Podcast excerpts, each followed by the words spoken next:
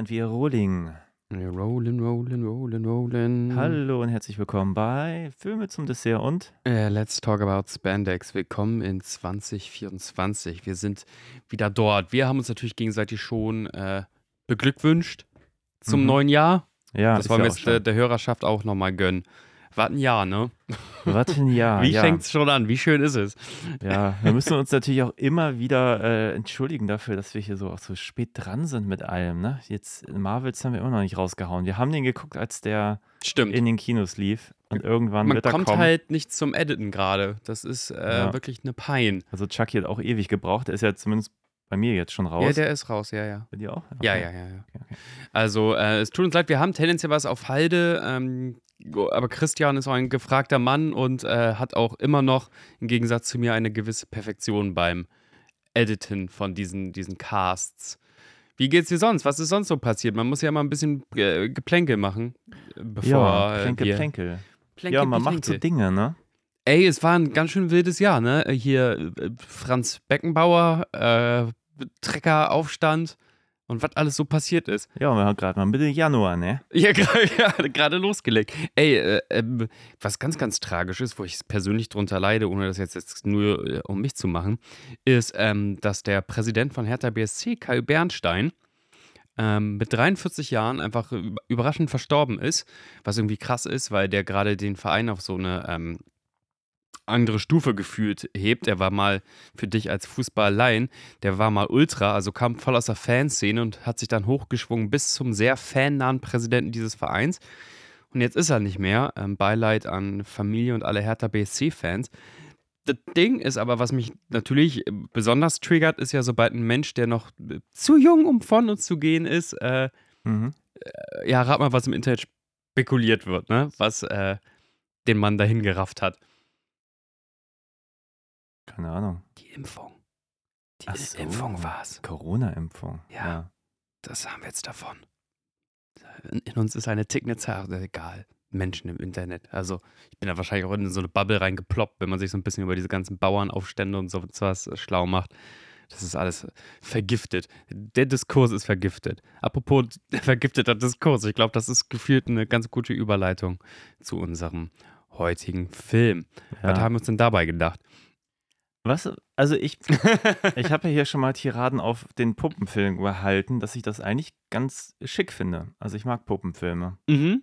weiß nicht, ob du dich erinnerst. Ich habe bei irgend, wir haben nie über den Film gesprochen, aber ich habe in irgendeinem Kontext, gut, wir haben neulich auch über Chucky gesprochen, aber in irgendeinem Kontext habe ich erzählt, dass ich äh, was von Charles Bands Produktionsfirma Ja, dieses. Baby Bubu Ding oder nicht? Baby von dem- Upsi, ja. Upsi, ja. Und das habe ich nämlich auf, wie heißt das Ding noch, äh, Tubi? Ich habe das jetzt auch lange nicht mehr genutzt, kann man nur mit dem VPN gucken, ist in den USA. Mhm. Die haben relativ viel Horrorzeug und auch relativ eine große Charles Band-Ecke. Und da wollte ich den nämlich auch gucken. Wollen wir mal die Leute abholen, wer Charles Band denn überhaupt ist? Ja, vielleicht sagen wir einmal ganz kurz. Wir haben heute geguckt Puppet Master, The Littlest Reich. Reich. Reich. Ja. Ja. eigentlich ist es ja nur lustig, wenn man es auch deutsch ausspricht, ja, ne? The Little ist reich. Ja. Littlest Reich. Ja. Wie Colette Hakenkreuz over hier. Stellt euch die Stimme von Udo Kier vor, weil der spielt auch mit. Natürlich. Äh, natürlich. Ähm, Meinst du, Udo Kier hat so ein bisschen eine Scham oder Udo Kier akzeptiert einfach, dass das jetzt so sein Leben ist? Nee, ich glaube, der hat da auch Spaß dran. Okay. Der mag, glaube ich, auch Trash und sich ausstellen. Das ist ja, glaube ich, seit auch sein Andy Warhol-Film. Der macht ja sein Leben lang nichts anderes. Und er hat ja auch in so räudigen Sachen mitgespielt, wie, ich glaube, das Schlimmste, was ich mal mit ihm gesehen habe, war hier der Schweiger-Film Zweieinhalb Ritter oder so. Ja, ja, ja, ich Äh. erinnere mich ganz grob. Der mit Rick Cavanian, der spielt auch mit oder so, oder? Ja, ich, äh, irgendwie, irgendwen kannte ich mal, die das irgendwie im Kino gucken wollte. Und dann hatten wir irgendwas mit Fariadim zu dem Zeitpunkt gemacht. Der ist ja auch Hamburger und Ja. so. Bei irgendeinem Projekt. Und dann dachte ich, okay, dann gucke ich es wenigstens wegen ihm, weil den fand ich irgendwie ganz cool. Ja. Und ich habe so gelitten bei diesem Film. Und tatsächlich muss man sagen, irgendwie Thomas Gottschalk spielt da, glaube ich, auch mit. Und Mhm. Udo Kier, also so die Besetzung war schon Deswegen glaube ich, dass das aus seiner Sicht gar nicht die, das, der, und der loweste Low Point ist. Ich glaube, da hat er schon bei, Nein, bei Udo Kier, der ja, da hat er, glaube ich, überhaupt gar keine Schmerzgrenze. Und ich glaube, ich meine, wenn man es von der Seite sieht, du kommst da als Schauspieler hin, wirst da ein bisschen gut behandelt und machst da Quatsch. Ich meine, ähm, wer kann es ihm verübeln, so, ne? Ey, auf, wenn das irgendwie als Konzept für dein Leben funktioniert, alles super. Und wenn du da vielleicht sogar mit ein bisschen Augenzwinkern drauf gucken kannst, auch alles super. Ich denke halt immer, Ja. von wegen, ob die vielleicht noch irgendwie was anderes vorhatten. Mal in ihrer Vita und als so Sub- Subgenre-Ikone, die er ja mal irgendwie war. Ich bin mir auch gar nicht sicher, ob Udo Kier richtig schauspielern kann oder nicht. Ähm, aber das ist, das muss ich mit mir selber ausmachen. Oder ob Udo Kier einfach nur so eine Udo Kier-Präsenz ist und deswegen finde ich das immer ganz nett, wenn der mal Ich kann mich jetzt auch an keinen Film erinnern, wo man gesagt hat, den guckt man, weil Udo Kier so ein toller Schauspieler ist. Fällt mir jetzt nicht. Und Ja, sagen wir, Udo Kier einmal so in der. SS-Uniform einmal durch die Gegend läuft und irgendwie so einen vage europäischen Akzent hat, den er so leicht noch ein Deutsch einfärben kann oder nicht. Aber es ist immer irgendein Akzent auf jeden Fall. Aber wir waren ja eigentlich bei, bei Herr Bent. Also Herr Bent ist Ja, Producer Bent. dieser ganzen ähm, Puppet Master-Filme. Also ich habe, ich weiß nicht, ob es stimmt. Ich habe gerade auf die Schnelle gelesen, dass das hier der zwölfte Film Mhm. wäre der Reihe. Ich habe aber auch gelesen, dass der rechtmäßig irgendwie so ein bisschen außerhalb der Reihe läuft. Deswegen kann man nämlich bei Tobi nahezu alles sehen, ja, außer dem hier. genau. Jetzt haben wir das ähnliche, was bei Chucky passiert, dass gerade nämlich irgendwie zwei Puppet Master-Reihen quasi so fortgesetzt werden. Ja. weil ähm, Herr Craig P. S- S- Saylor, Wie spricht man den Mann denn aus, wenn man das Englisch aussprechen will? Keine Ahnung, woher soll ich Herr- das wissen? Herr Zahler ähm, hat tatsächlich angefragt, ob er die Franchise benutzen darf und hat da die Erlaubnis bekommen, Okay. das aber wie, wie ein Spin-off zu behandeln. Und dann hat er sich mit zwei lustigen Schweden und Herrn äh, Lennon zusammengetan, also Hauptdarsteller des Films, und hat dann für zweieinhalb Millionen im Alternativ-Hollywood, das wurde ja vor ein paar Jahren versucht und wird, glaube ich, sogar immer noch versucht, Hm. äh, Texas so als alternative ähm, Filmbrutstätte zu installieren, dort Okay. diesen Film geschossen. In und um Dallas rum, wenn ich das richtig verstanden habe. Dann kriegen die auch so ein paar Steuer, ähm, Vorteilung, Bevorteilung ist kein richtiges Wort, Okay. Steuervorteile und ähnliches. Aber jetzt vielleicht, um mal noch auf die Vorgeschichte. Ja. Hast du mal ein paar der alten Puppet Master Filme gesehen oder ist das für dich Ähm, Neuland? Nee, nee, ich habe, ich habe, ähm, ich, äh, das verschwimmt aber alles so ein bisschen. Ich habe ein paar gesehen, Mhm. ich glaube extrem geschnitten, fernsehmäßig, als die noch im Fernsehen liefen. Ja. Und dann habe ich den geguckt, wo der Homie von Tommy Wiseau, Greg Sestero, hieß der so? Ja. Der hat in einem mitgespielt. Okay. Und das wollte ich jetzt aber nur sehen, weil ich so eine Zeit lang so, so ein The Room abgekulte hatte. Okay. Wollte ich unbedingt sehen, wie Greg Sestero als, wenn er denn Greg Sestero überhaupt noch heißt, ihr merkt, dieses abgekulte ist auch schon wieder ein paar Jahre her, wie der als Schauspieler funktioniert. Und nicht nur als diese arme Sau, die von Tommy Wiseau immer benutzt wurde für alles Mögliche. Okay. Wahnsinniger Schrottfilm. Muss aber sagen, dass ein paar Designs dieser Puppet-Figuren sich doch schon irgendwie so leicht ikonisch bei mir eingebrannt haben. Mhm. Also da gibt es den lustigen, kam hier auch teilweise vor, dieser lustige Flammenwerfer-Typ. Ich vermisse ein bisschen den Re das Revolver-Puppet. Es gab so einen sechsarmigen Revolver-Bösewicht. ja. Und eigentlich gab es auch noch so eine, so eine, so eine Frauenpuppet, die haben sie auch rausgelassen. Die haben sie ja. auch rausgelassen, aber ähm, ansonsten die Classics bei. Also dieser Strongman-Puppet und der, Mhm. der wohl bekannteste, dieser mit dem Ledermantel und den kleinen Haken, die er überall hat, die sind schon irgendwie da. Dafür, dass sie sehr viel bohren, habe ich den Eindruck, der, der Bohr. Der Borgkopf-Puppet wurde zu wenig benutzt, ne? Ja, ja das, stimmt. da habe ich eigentlich darauf gewartet, dass er irgendwie im Hals bohrt, wie in einem dieser ganz frühen. Ich habe damals, ich weiß gar nicht, die ersten zwei oder drei, die hatte irgendwie, ich glaube ich auch schon mal erzählt, ein Kumpel hatte damals so eine Ja. Videosammlung, ganz viel irgendwie aufgenommen, irgendwie von Video, glaube ich, kopiert und aber vielleicht liefen die auch mal auf Premiere oder so. I don't know, hatten wir damals. So. Also ich weiß ziemlich genau, dass ich einen mindestens mal stark, stark, stark geschnitten auf Sat 1 Ja. äh, sehr spät Wobei- abends äh, gesehen haben musste und weil es war so spät abends, da schon die Telefonsex-Werbung äh, lief. Ulala. Ja. Ja, weißt du das noch, was für, was für eine merkwürdige Zeit das war, dass wenn du als auch als Jugendlicher gedacht hast, oh, da kommt erstens ein schlimmer Film, Mhm. ich stelle mir irgendwie einen Wecker und ich stehe heimlich auf und guck den. Ja. Und dann wurdest du noch dauernd mit, von, von Theresa Orlowskis äh, Models noch so, so angestöhnt. ja. Das 0190. Ey, wirklich, ey. Die Single- oder Partybörse. Und denkt man so, was sind das denn für krasse Single-Partys, wenn sie dauernd auf, nackt auf Betten hüpfen und mit dem, mit, mit dem ersten schnurlosen Telefon so am Ohr und Ja, wilde. Zeiten.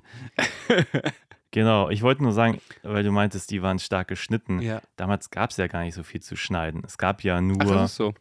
ja, es gab halt das, was, was so in, in den Splatterkreisen immer Gewaltspitzen genannt wurde. Mhm. Es gab halt diesen einen Moment, wo dieser Bohrer-Puppet jemandem in den Hals bohrt. Dann gab es einmal diesen, diesen, diesen Fußschnitt, äh, Ja, ja, das, dieser der gute alte auch zu Trick. sehen ja, ja. war mit, mit äh, Rasierklinge Die durch, Sehnen die, durch die durchhacken. Sehne, genau. Ja. Und gefühlt war da nicht so viel mehr. Da waren so vier bis fünf kleine Splatter-Szenen in so einem Film und wenn du die rausgeschnitten hast, war das vielleicht maximal 20 Sekunden, die dann fehlten. Ja, aber stark geschnitten ist in dem Sinne aber wirklich schon so gemeint, dass man noch manchmal gar nicht richtig mitbekommen hat, dass eine Person gerade gestorben ist und dass, dass der Film dir nacherzählen ja, das kann musste. natürlich sein, aber ich sag mal, wenn man hier den stark schneiden würde, würde bei diesem Film so mindestens fünf Minuten fehlen, würde ich mal sagen. Ja, also da hat schon auch so ein Paradigmenwechsel stattgefunden, also auch in der Menge einfach der Gewalt, die da zu sehen ist. Ja, sehr explizit und sehr drauf hinaus, dass man so scheinbar reagieren soll, von wegen, darf man das? Oder ist das okay? das ist, das, ist das guter Geschmack noch? Also so ein bisschen schon sehr gespielt mit, mit diesem Bad Taste. Ja, wollen wir kurz über die Handlung, Handlung in Anführungszeichen reden? Oder möchtest du noch ein bisschen vorher ausführen, was denn die Puppet Master Sache sonst stark gemacht hat für dich, außer halt die, Also- diese fünf, sechs Puppets, die du irgendwoher kennst? Also ich glaube, was ich grundsätzlich an der Reihe irgendwie ein bisschen mochte, dass sie sich im Gegensatz zu anderen Reihen so ein bisschen mehr ernst genommen haben, kann man das so sagen? Mhm. Da wird zu sprechen, ob dieser Film da noch das, das gleiche Feuer atmet oder Ja, das, die, ja. die gleiche Attitude. Nee, aber einfach dadurch, dass man halt diese, diesen Background hat, dass dieser Puppenbauer ehemaliger Nazi ist und so. Ich fand, das hatte immer irgendwas Bedrohliches in meiner Wahrnehmung. Das waren, glaube ich, nie groß, Jetzt großartige ist das Filme. mein gefährliches Halbwissen, aber war der Erfinder nicht auch ein bisschen normalerweise, ich weiß nicht, ob sie das neu gedichtet haben, ein bisschen auf Kriegsfuß mit den Nazis? Also schon Deutscher sein. und war kurzzeitig in der Partei, aber wollte sich auch irgendwie von der Partei absetzen oder irgendwie sowas? Ich weiß nicht, ob das wirklich so explizit so ausformuliert wurde. Also ich glaube, jetzt hatten wir wirklich den, den, äh, die stärkste Definition, dass da auch viele Sachen aus, aufgrund von Hassverbrechen geschehen. Genau, also ich kann mich nicht erinnern, dass das Thema war, dass nur weil jemand jüdischer Herkunft ist, da Ja. jetzt umgebracht wurde. Ich kann mich nicht erinnern, dass es in früheren Teilen so war. Ich weiß aber auch ehrlich gesagt überhaupt nichts mehr über die Plots, die es da gab. ja. Außer einer stirbt nach dem anderen. Ist ja auch klar, Slasher-Dramaturgie. Aber ich kann mich nicht erinnern, dass das irgendwie so aufgeladen wurde wie hier. Und ja, wir können gerne mal, weil ich kann inhaltlich nicht mehr viel zu den alten Sachen sagen, außer dass ich die Puppet-Designs ganz cool fand, die atmosphärisch irgendwie ganz cool waren, zumindest in meiner Erinnerung. Ich habe jetzt lange keinen mehr gesehen. Ich habe mal irgendwann auf Tubi, das ist jetzt aber auch bestimmt schon ein, zwei Jahre her, ich habe den hier nämlich gesucht, Mhm. diesen Teil, und ich habe einen gefunden, von dem ich dachte, dass er das wäre. Dann habe ich ihn angefangen anzugucken und dachte, ja, der sieht schon ein bisschen billig aus und der machte auch nicht so wirklich Sinn. Und dann habe ich festgestellt, die haben teilweise auch noch ihre ganzen Teile so zusammengeschnitten und unter einem eigenen So Titel nochmal rausgebracht, um einfach das Maximum aus dem, was sie gedreht haben, immer nochmal wieder zu verwerten. Hier Und- das Cover von The Little Stripe, weil du es so rumschwingst, das verspricht ja auch eigentlich viel. Das verspricht ja fast so eine Verneigung vor dem europäischen oder italienischen Exploitationshorror. Genau, man sieht so eine Hand, so ein bisschen mit äh, blutigen Fäden, Und an denen leicht so hängen. schwarz-weiß eingegraint, das ganze Bild. So, das, das erinnert mich schon so an manche Klassiker aus diesem exploitativen Eurotrash-Kino der Das stimmt. 80er Jahre oder sowas. Und ich muss sagen, ich hatte jetzt auch ein paar Erwartungen. Ich weiß nicht, woher die kommen. Genau, warum gucken wir das? Was war denn deine Erwartung, was, was, was wir da gucken und tun? Also ich sag mal so, der Film ist von, also von 2018, der lief irgendwann auf dem Fantasy Filmfest. Ich schätze mal irgendwie dann so rum, 2018, 2019. Und irgendwie lief der da und da habe ich von dem gehört und ich habe ganz gute Sachen von dem gehört. Und ich muss auch sagen, wenn man das Cover so anguckt und darunter steht dann irgendwie World War III begins on your toy shelf, dann denkt man sich so, ja, klingt irgendwie ganz cool. From the creators of Bone Tomahawk, auch ein Film, der, den ich ganz gut fand, ganz gute Reputation genießt. Und wenn dann hier auch noch ein, keine Ahnung, was die Webseite Birth Movies Death oder Mag Fanscene ist äh, und auch noch sagt, the craziest goddamn movie of the year, dann, ja, dann hat man vielleicht auch ein paar Du hast dir quasi einen Film erwartet, so, der, der so schräg brutalig ist, dass man da zumindest mit dem Finger drauf zeigen kann und sagen kann, alles klar, wir wurden irgendwie unterhalten, also irgendwas ist passiert. Na, ich sag mal, jeder, der so ein bisschen mit Puppet Master aufgewachsen ist, denkt sich so, ja, mit bisschen mehr Budget und, und coolerer Puppet-Action, vielleicht mit besseren Tricks, Mhm. könnte das schon cool sein, so. Also einfach, weißt du, das ist so, als wenn, also die anderen Filme, die waren ja immer günstig, so. Und Ja. äh, gerade die Charles Band-Produktion, wenn man sich BB Upsi anguckt, die sehen aus, als hätten die da einen fünfstelligen Betrag, um den Film zu drehen und der Rest ist dann vielleicht noch Marketing.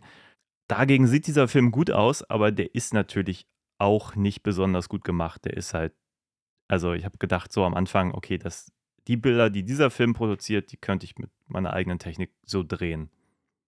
Definitiv, glaube ich Also auch. Da war nichts mit großen Kamerafahrten durch irgendwelche Fenster oder irgendwas. Nee, nicht denkt, mal interessante Lichtspielereien, weißt du, das Ja. also relativ flach, Fernseh sehr langweilig Fernseh aufgelöst. Genau, die genau. Auflösung. Also die Welt fühlt sich relativ klein an, jedenfalls die meiste Zeit. Du sagst ja, die, die Auflösung gerade am Anfang, so, was heißt Anfang? Die erste Hälfte des Films sind einfach nur genau die Bilder, die du brauchst. Also gar keine Genau. Spielerei mit einem Bild, was vielleicht minimal schöner wäre oder interessanter oder eine extra ähm, Perspektive noch gegönnt, um dieser Auflösung oder diesem Dialog noch irgendwie ein bisschen was zu geben. Das Ja. war relativ Schulteranschnitt, leichtes Ohr, wenn sie im Dialog ja, sind. Schuss gegen äh, Schuss, totale so. Hm. Genau, und dann, äh, wenn sie laufen, das Übliche, der Kameramann watschelt im Schritttempo hinter den laufenden Menschen hinterher und da nicht mal sogar die Mühe gehabt, nochmal einen Gegenschuss zu machen, also dass man den einmal von vorne laufen sieht, einmal von hinten laufen sieht, sondern Mhm. wirklich die billigste, um schnell einen Meter zu machen, ne? Von wegen, hey, habt mal schnell kurz diese Unterhaltung im Park, reißt Ja. in zwei Minuten ab, was gerade passiert ist, ab zur nächsten Szene. Let's go. Ja, ich habe das Gefühl, dass ich zumindest kurz über Craig P. Zala, Sailor, äh, reden möchte, weil du ja gerade Bone Tomahawk äh, genannt hast, der wirklich abgekultet wird äh, in Fantasy-Filmkreisen, auch in anderen Kreisen, der jetzt auch schon dreimal Regie geführt hat und mit äh, Leuten, die offen dem konservativen politischen Spektrum angehören, wie Vince Vaughn und, und Mel Gibson, mit denen hat er einen so gedreht, deswegen wurde ihm eine Zeit lang auch irgendwie so angedichtet, ob der auch von den Them Themata her, von dem Subtext her eher ein erzkonservativer Filmemacher ist, der sich auch schon hier und da Richtung MAGA, also ne, Make America Great Again, ähm, geäußert hat und besonders gegen die Verweichlichung von Hollywood geäußert hat, von wegen, dass da im Woken und im geklüngelten Hollywood keine interessanten Stoffe mehr für ihn so produziert werden oder gegreenlightet werden. Wir kennen ja so ein bisschen diese Opferrolle, Mhm. äh, die sich manche Leute begeben. Aber was wahrscheinlich der größte Red, Red Flag ist, dass er von sich selber behauptet, dass er kein politischer Artist ist. Und das sagen ja immer die, ähm, die sch schlimmsten äh, Menschen, dass sie sagen, ey, Politik und Kunst, das soll sich nicht überschneiden. Das hat für mich gar Ja. nichts äh, zu tun. Die Sache ist natürlich, dieser Film ist natürlich schon sehr politisch. Richtig. Also, da kann man sich auf den Beziehungsweise sehr provozierend. Weißt du, was ich meine? Ja. So ein bisschen, also das ist so, so, so äh, Triggerwarnung der Film teilweise, ohne dabei geschickt zu sein oder irgendwelche tollen emotionalen ähm, Kniffe sich einfallen zu Na, lassen. ich glaube, das Problem ist immer nur, weil man keine wirkliche Message mit auf den Weg bringt, ist natürlich der Film als solches natürlich eine Message. Und was dieser Logo. Film macht, worüber wird gleich zu reden sein, ist schon sehr problematisch. Auf so vielen Ebenen. Ja, aber wir können jetzt nicht sagen, von wegen, dass das, also ich will nur sagen, von wegen, dieser Typ scheint wirklich, ist eigentlich ein interessanter Künstler, der hat auch irgendwie Drehbücher geschrieben, die regelmäßig auf dieser, wie heißt diese Liste von Hollywood von Sachen, die, von Drehbüchern, die total beliebt sind, aber bis jetzt noch nicht produziert wurden. Das hat irgendwie Ah, so ein, okay, ja, ich kenne die Liste. das, heißt, glaube ich, nicht Blacklist, aber irgendwas mit Black. Und da ist er regelmäßig drauf. Mhm. Hat äh, sowohl als Komponist, als auch als Autor, als auch als Produzent, als auch als ähm, ja, Regisseur sich äh, verdient gemacht. Bringt wohl auch jetzt über irgendwelche Indie-Labels auch Comics selber heraus, die auch wieder fragwürdig sind teilweise in der, in der Aussage. Beziehungsweise da behauptet er natürlich mal felsenfest, alle linken Liptards möchten, dass das so gelesen wird. Und wenn man das so lesen will, hat er eh schon verloren. Und deswegen wird er gar nicht erst irgendwas tun, um sich zu entschuldigen, weil das ist auch ein bisschen eine Schmutzkampagne gegen ihn und so. Also ich will nur sagen, wie alles so gelesen, aber der Typ hat halt auch nur das Drehbuch geliefert und wir können jetzt nicht sagen, dass das irgendwie ein, eine Nee. Right-Wing-Antwort der, der Puppenhorrorfilme ist oder sowas. Ja, und das ist natürlich die Frage, nur weil der Film problematisch ist, ist natürlich immer die Frage, ist die, die Attitude dahinter bewusst Ja, problematisch veranlagt? ich bin da ein bisschen zwiegespalten, weil ich glaube, es ist teilweise auch wirklich erzählerische Inkompetenz. Das glaube ich nämlich auch, aber deswegen wollte ich darüber vorher geredet haben. So, Mir ist Genau. das schon alles bewusst, aber ich kann jetzt nicht sagen, von wegen, dass das, ähm, dass hier man versucht wird, anhand von lustigen Nazi-Puppen ähm, äh, Statements zu setzen. Nee, ich habe jetzt auch mal geguckt, so die beiden Regisseure, du meintest, die sind Schweden, keine Ahnung, ich habe, die haben ein paar, paar Horrorfilme gedreht. Ich Mhm. habe die nicht gesehen, du hast die nicht gesehen, keine. Ahnung, können wir nicht viel zu sagen. Vielleicht starten wir beim In Inhalt nochmal. Ja, gerne. weil den finde ich auch schon schwierig jetzt nachzuerzählen. Wir folgen im Prinzip einem Comicverkäufer, einem Nerd, gespielt von, wie heißt der? Thomas? Lennon. Thomas Lennon, okay. Mir sagte der nichts, aber du kennst den von. Ich schätze den sehr. Der ist ein Produzent, Drehbuchautor und äh, Serienschaffer in den. Okay. Der Reno 911 unter anderem mit erfunden. Eine, kennst du Cops? Die Reality-Doku-Serie ähm, aus den Habe ich USA? gehört, ja. wo, so, wo man einfach Polizisten auf der Wache hinterher rennt. Und Mhm. das war so eine humoristische Antwort, wie so Cops in Reno funktionieren würde. Und da hat er auch eine Ja. Rolle gespielt, dann hat er eine Komödie mitgespielt, dann hat er die Nachts im Museum-Reihe mitgeschrieben. Auch Okay. andere Komödien mit und von Ben Stiller mitgeschrieben immer und hat ein sehr gutes Buch, was ich ab und zu mal verschenke, ähm, rausgebracht, nämlich Writing Movies for Fun and Profit. Wo er Okay. meint, von wegen, also das geht voll aus dem, auf den Kapitalistischen ein. Ja, und ich glaube, unter der, dem Gesichtspunkt verstehe ich dann auch, warum er hier mitspielt, weil ich glaube, das ist so ein Franchise, was, was schon Geld macht, weil du kannst es billig produzieren und Leute wie wir gucken das auch. Ja, Ob wir es denn gut finden, ist dann ja auch egal, weil das Geld wurde ausgegeben für hier die Blu-ray in dem Fall.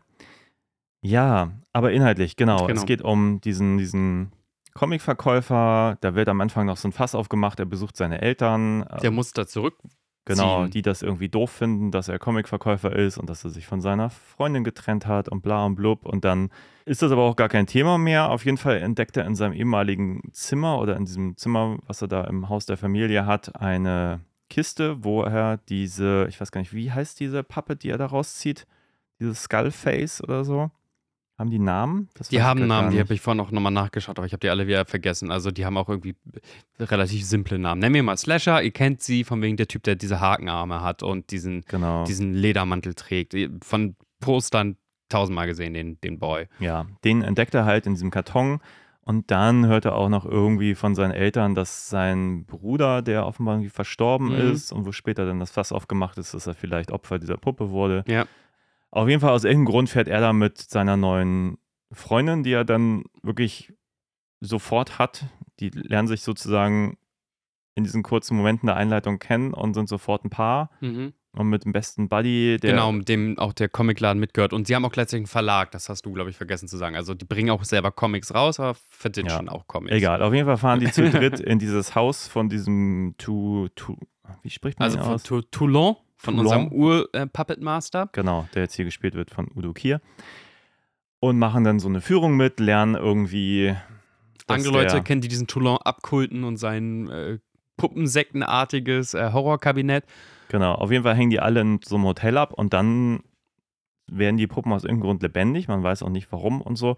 Und die bringen halt einfach alle Leute in dem Hotel um und auch ganz viele Leute, die wir vorher noch nie gesehen haben, Nein. bevor sie sterben. Genau. So verbringt der Film bestimmt 20 Minuten, in denen wir eigentlich unser Hauptdarsteller links liegen lassen Ja. und eigentlich nur random Leute sehen, wie sie blutig umgebracht werden, um dann am Ende so eine Belagerungssituation zu schaffen. Die Polizei ist mittlerweile mit vor Ort und jetzt müssen sie ums Überleben kämpfen gegen die Puppen. So, that's the plot. Genau, also die, das Blöde ist natürlich, dass auch eine ähm, äh, Versteigerung ähm, organisiert wurde, dieser letzten Toulon-Puppen. Deswegen haben da ganz viele Sammler aus, aus der ganzen Welt, da ist auch noch eine, eine deutsche Frau irgendwie mit dabei und Ja. hast du nicht gesehen, die haben alle ihre Puppen von fern, nah, Ost, West, Süd, hast du nicht gesehen, überall Ja. mitgebracht. Und die werden natürlich leider Gottes, all ihre Sammlerstücke werden halt dann in der Nacht der Puppen quasi wach und begehren auf. Und begehren Ja. besonders brutal auf, wenn du einer Minorität angehörst. Ah ja, genau. Jeglich gelesenerweise. Ähm, Die Puppen wurden ja von einem Nazi gemacht und deswegen haben die sie, ein ganz starkes Gespür für, wer wie brutal umkommen darf, je nachdem, wie degeneriert du nach leider Gottes dieser rechten Ideologie bist. Ja. Schwierig. also, Ja, nicht nur schwierig, auch leider, also, also um mal anzufangen, ich habe ganz viel inhaltlich es wird immer so nachgelegt, weißt du? Am Anfang ist man noch so, hä, warum fahren die da jetzt hin? Mhm. Und dann 20 Minuten später erfährst du irgendwie in so einem Nebensatz, ach so, die wollen da auch irgendwie ihre Puppe irgendwie verkaufen. Ja. Man ist so, hä, aber warum, aber, aber warum machen die denn auch die Führung mit und warum, also es ist alles so komplett, es ist wirklich so schlecht erzählt, dass ich mich jedes Mal, wenn du sagst, hier der Autor schreibt auch, äh, der Schauspieler schreibt auch selber, dass man sich fragt, aber warum denn dieses Drehbuch? Warum, es wäre ja, ich will ja gar nicht die Komplexität kritisieren, die kann ja einfach sein, aber dieser Film ist so Hanebüchen erzählt, also auch diese Beziehung, die, die lernen sich irgendwie kennen, er und seine neue Freundin. Und eine, eine Szene später küssen die sich, als wenn sie einen Monat zusammen sind. Sind schon sehr innig miteinander und die haben sich gerade erst in der Einfahrt Und du kennengelernt. meintest ja auch, hä, habe ich jetzt irgendwas verpasst? Ja. so? Und du denkst, aber warum, warum, warum macht der Film das? Vor das allem soll tut ja ja gar Craig- nicht Not. Craig P. Saylor soll ja Sala, wie er auch immer ausgesprochen wird, mein Gott, dieser Name, mach mich fertig. Ähm, der soll ja auch ein ganz guter Autor sein. Also, das ist ja keine Fingerübung, zumindest, wenn du das mal gelernt hast, das Handwerk, dass man denkt, ich kann nicht nur Beziehungen untereinander behaupten. Ja. Du kannst nicht immer zu diesen Menschen, wo du keine Chemie zu hast, immer sagen, ey, übrigens, du bist mein bester Freund im Übrigen, wie du weißt. Ja, ich weiß, ich bin dein Ja. bester Freund. Und das ist übrigens meine Freundin, mit der ich dreimal am Tag Geschlechtsverkehr habe. Ja, stimmt, ich bin jetzt seine Freundin. Und der Film macht ja noch ganz andere merkwürdige Finden auf. Ne? Also es wird ein zerrüttetes Elternhaus kurz angeteased. Der Vater mag seinen Sohn ums Verrecken nicht leiden. Der hält ihn für einen richtigen Versager. Obwohl ich denke, ey, der Sohn hat ein eigenes Geschäft und scheinbar noch ein Verlagshaus läuft doch bei ihm und dass er geschieden ist, ja, meine Herren, passiert nun mal. Dann ist aber auch dieser, dieser Scheidungseffekt, was ja was beim Charakter auslösen kann, dass er sich gebrochen in seiner Maskulinität fühlt oder sowas. Das wird ja gar nicht mehr weiter behandelt. Das ist auch gar kein Thema, dass er jetzt gerade frisch geschieden ist und irgendwie daran nagt, weil er lernt ja dann auf einmal die junge Blondine in der Auffahrt kennen. Ich meine, der Film vergisst das ja auch sofort. Ja, ich genau, der zu, vergisst das. ich habe zu dem. Zeitpunkt noch gedacht, ah ja, jetzt, jetzt sterben gleich noch die Eltern so. Ja, das ist der Vater. Und, und Vater ist Arschlochvater es ja nicht schade. So. Ja, ja, genau. Und dann passiert das gar nicht. Und man denkt sich, dafür sterben später Leute, die nie zuvor eine Szene hatten. Und das Ja. ist echt, wo du dir nur den Kopf fassen kannst und denkst, warum denn nicht? Warum kriegt denn der Vater am Anfang so eine Szene? Ist überhaupt nicht mehr relevant und danach alle, ja, mit denen du echt ganze mitfiebern Dialoge sollst. am Essenstisch, die zwischen unangenehm und langweilig so hin und her pennen, denkt man, okay, Ja. da muss man durch, damit dieser Status installiert wird, dass sie sich die ganze Zeit anblöffen. Mhm. Dann haben wir aber Möglichkeiten, dass äh, eventuell da irgendwie ein Charakterwachstum stattfindet, dass der Ja. Vater Todesbluten sagt, beschütz deine Mutter, ich bin doch stolz auf dich oder der Sohn irgendwas über Beziehung mit seinem Vater lernt oder, ne, weißt du, Ja. kennst die, die Tropes. So, so, so Hürden nehmen. Wir müssen jetzt durch diese langweilige Exposition durch, Genau. damit wir nachher Für später halt. Character Growth haben. Vollkommen, kannst du vollkommen vergessen. Das war wirklich nur verschwende deine Zeit. So auch das äh, an seinem Ehering rumpulen. Es hätte nicht egaler sein können, ob, ob er nun verheiratet war oder nicht. Das hat nichts mit seinem Charakter zu tun, der ja eh äh, hauch, hauch dünn ist. Ja. Außer, dass er äh, scheinbar zu uns Fellow Nerds gehört. Ist natürlich interessant, wenn man weiß, dass Craig Saylor selber irgendwie Comics rausbringt, dass wir hier jetzt einen Comic-Publisher als Helden haben. Ähm, ja, aber auch ohne den Mehrwert. Ne? Ich ja, hab- ohne, klar, oh, ich hab- ohne jeglichen Ich habe Mehrwert. wirklich die ersten 20 Minuten, wenn immer wieder dieses Nerd-Ding aufgemacht wurde, habe ich mich so, habe ich gedacht, dieser Film, der, der ist irgendwie in den 90ern stecken geblieben. Das hat so Total. ein, ein, ein Humor, wo man dachte, so bei Clerks damals, okay, das ist jetzt irgendwie mal nett, so. Das feiere ich jetzt, weil man selber irgendwie noch nicht volljährig war. Da macht jetzt ein erwachsener Mann was, was irgendwie Zwölfjährige gut finden. Äh, da so hü- hübschen Frauen hinterher gucken und, und, und unangenehm anbaggern und so. Aber wenn das so erwachsene Männer machen, irgendwie 2018, dann hat das für mich auch echt schon so ein, also ich denke, das ist einfach so ein unsägliches Geschmäckle. Und ich habe ja kurz Ja. gesagt, dass deswegen gehe ich auch zum Beispiel so unfassbar ungern aufs Fantasy-Filmfest, weil wenn sowas passiert, die Leute finden das auch noch lustig hinter mir und ich fühle mich dann einfach wirklich unangenehm berührt, weil ich denke so, boah, ich, ich finde Menschen, die so sind, einfach so unangenehm. Und natürlich könnte man das ja ironisch verkleiden, aber dazu müsste man halt irgendeine Form von Kritik daran üben und das nicht feiern so. Das sind ja auch keine zwei, du sagst es ja selber, das sind ja keine 2018-Nerds. Und es gibt ja auch Ja. da schon genug, äh, leider Gottes, echt genug toxische Beispiele. Das sind wirklich pubertierende Vollhongs. Also, ähm, und, und auch notgeil. Also so notgeil, wie sie mit ihren 40 plus nicht mehr sein sollten und müssten. Und dabei auch so unsmooth und so.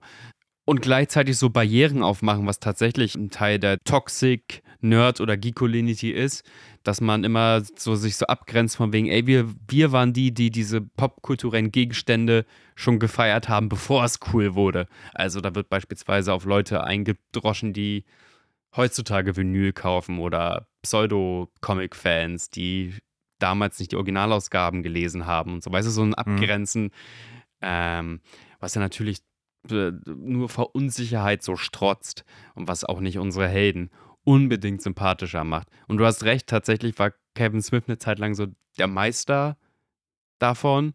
Mhm. Also, also wirklich so von wegen, jetzt haben sie irgendwelche Leute sexuell belästigt im Kiosk, aber die haben das mit einer Star Wars-Referenz gemacht, deswegen sind sie cool.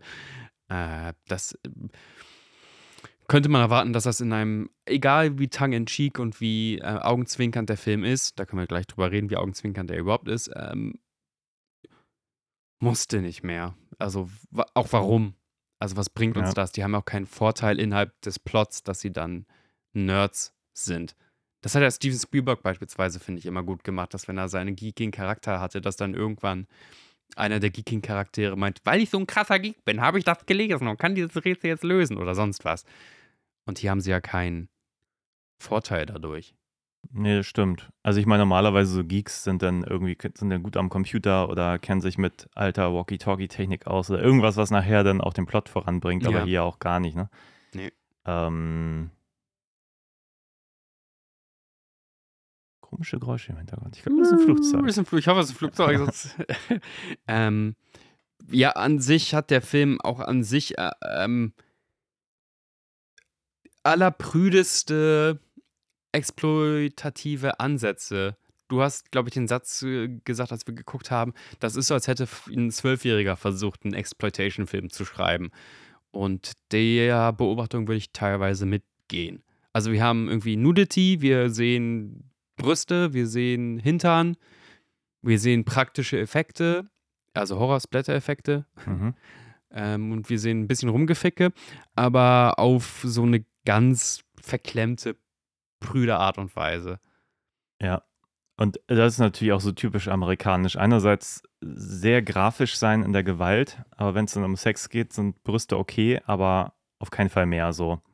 Was ja nicht heißt, dass es, also wir sehen jetzt ja nicht in jedem europäischen oder asiatischen Film von wegen voll, voll die Mumu, aber ähm, auch so, wenn sie dann mal leidenschaftlich sind und, und irgendwie miteinander schlafen und so, dann wird dann halt da irgendwie mal hingepackt oder so, denn dann fühlt sich das halt wirklich aus, nach, so einer Leidenschaft an, weißt du? Und die Mhm. haben einfach Leute, die sich so hintereinander stellen oder übereinander stapeln und einfach nur so ein bisschen aufeinander rumrobben.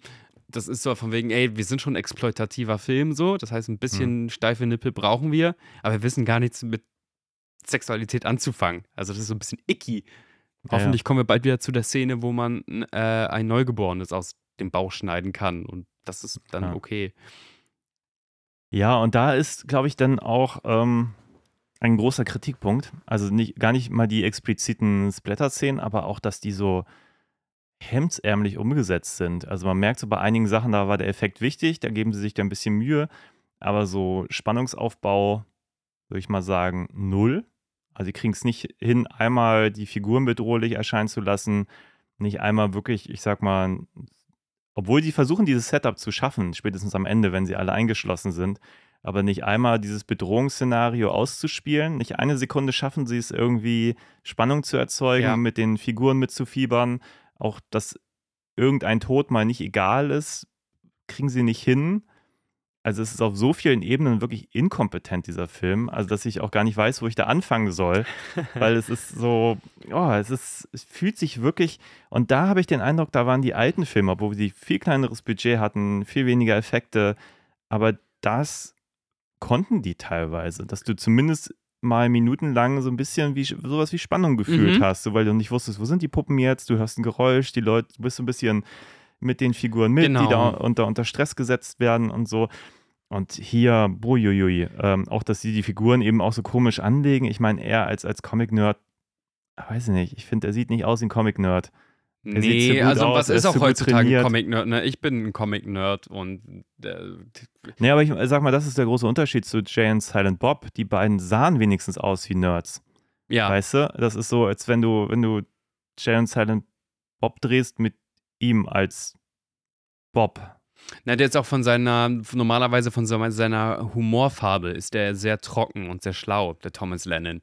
Ja. Der ist, äh, ich glaube, der ist in Wirklichkeit doch schon so ein bisschen Geek. Ich glaube, der feiert das auch ab. Ich glaube, der hat auch für Next to No Money bei dem Batman-Film mitgespielt, einfach weil er bei Batman kurz ein, in einer Szene irgendwie einen Doktor spielen wollte. Mhm. Aber ähm, ist ja die Frage, was ist denn überhaupt heute ein Nerd? So? Was ist denn, und, und bist du gleich so ein gebrochenes Manchild, nur, nur weil du dich mit dem Genre Comics auseinandersetzt oder weil du Grindcore B-Vinyl-Seiten hörst oder so? Also, was macht das mit dir als Mensch oder als Figur? Oder was gibt dir das eventuell für Fähigkeiten, die eventuell im Plot halt irgendein Vorteiler sein können? Er hätte ja Mhm. auch echt ein Nerd sein können und deswegen weiß er schon diese ganze Toulon-Sache viel besser als alle anderen. Weil Ja. er halt diese schräge, ey, es gab so einen uralten Nazi in meiner Heimatstadt. Ding, weil das gefressen hat, so, weil Nerds das manchmal machen. Richtig reingraben in so, ein- so ein Ding. Worauf ich aber noch hinaus wollte, ich glaube, da, da müssen wir mal kurz alle Leute abholen. Wir reden wirklich, und das hast du gerade eben schon in deinem Abriss, Abriss gesagt, ein großer Teil dieses eh nicht wahnsinnig langen Films, der auch ein zu langes Intro hat und ein zu langes Outro hat und hast du nicht gesehen, beschäftigt sich wirklich damit, dass wir Hinrichtungsszenen beiwohnen und wir müssen nicht päpstlicher sein als der Papst. So, das gehört auch zu manchen Horrorfilmen und Exploitation-Filmen, dass so ein paar Figuren im Raster Kanonenfutter sind. Und Mhm. auch ein bisschen, dass wir, es gibt, ey, kennen wir alle wahrscheinlich in unseren Lieblingsblätterfilm, irgendeine Szene, wo wir uns dran erinnern, wo wir so ein bisschen lächelnd diese Faust so schelmisch vor dem Mund halten und sagen, oh, den hat er ja richtig platt gemacht oder die hat er ja richtig platt gemacht. Mhm. Jason hat eine Frau in, in den Schlafsack gesteckt und hat den Schlafsack mehrmals gegen den Baum geprügelt. So. Das hat ja jetzt auch nicht allerfeinste Hitchcock-mäßige Spannungsmomente. Ja. Aber hier existieren Figuren nur in dieser Funktion, also dieses drauf warten, dass eine der Puppen irgendwas abschlägt. Und du hast recht, keinerlei Suspense. Also der Gremlins-Film ist spannender, was diese, diese, diese Paranoia des, des Feindes im eigenen Haus angeht, als dieser Film. Ich glaube, dieser Film, den kommt auch nicht zugute, dass ganz viele Fans der Franchise auf diesen Film gewartet haben. Also ich glaube, viele Leute verzeihen mangelnde Spannung, wenn wir dafür oft genug Torture, also hier diesen Flammenwerfer-Onkel sehen, weil wir dann Mhm. abkulten können, oh geil, Torture, ich erinnere mich an den von früher. Ja. Ich, der schon eine Beziehung zu, der, ähm, äh, zu dem Franchise hat, der aber jetzt nicht so nah dran ist, ich gucke das und denke, ja, der muss jetzt ja gar nicht mehr noch torchen, das jüdische Ehepaar ist schon weggetorcht. Ja. Also, weißt du, der Film funktioniert so durch Signale an das Publikum, die schon Experten in dieser Franchise sind, habe ich das Gefühl. Anders kann ich mir auch die sehr guten Wertungen auf so Fanseiten, sowohl deutsch als auch englischsprachig, nicht erklären. Also womit ich zum Beispiel ein Riesenproblem habe, ist einfach das ganze Worldbuilding. Also offenbar sind diese Puppen ja, weil der Toulon heißt der, Toulon. Mhm. irgendwie vor 30 Jahren verstorben ist oder so, sind die Puppen seitdem, ich we- weiß gar nicht, ob der Film das jetzt genau sagt. Auf jeden Fall sind die quasi ja tot. Also der lebt jetzt eigentlich nur im Wandschrank so. Ja. Und man, man kriegt gar nicht mit, an welchem Punkt die eigentlich lebendig werden. Die sind dann einfach lebendig. Und dieser Film erklärt das, glaube ich, auch überhaupt gar nicht. Am Ende ist ja, dann, dann sind sie beide im Mausoleum, wollen den Toulon da irgendwie das, das Ding auflösen. Und offenbar ist der so halb lebendig jetzt wieder und deswegen sind auch die Puppen lebendig. Und dann fahren sie mit dem Auto gegen und dann sind die Puppen wieder tot. Und man auch denkt, ich verstehe nicht, was da passiert oder warum das passiert. Also was ist denn jetzt, äh, da hat keiner irgendwie Blut auf irgendeinem heiligen Ding verloren, weswegen Mhm. jetzt das Ganze wieder aktiviert wurde. Also das passiert alles nicht. Das habe ich ja fast erwartet, als er diese eine Puppe da in der Hand hat und dann das Messer rauskommt und er sich verletzt. Da dachte ich, jetzt tropft da ein Tröpfchen aufs Zahnrad. Das hätte mir schon gereicht, um zu verstehen, dass diese Puppe jetzt wieder lebendig wird. Aber diesen Moment gibt es einfach gar nicht.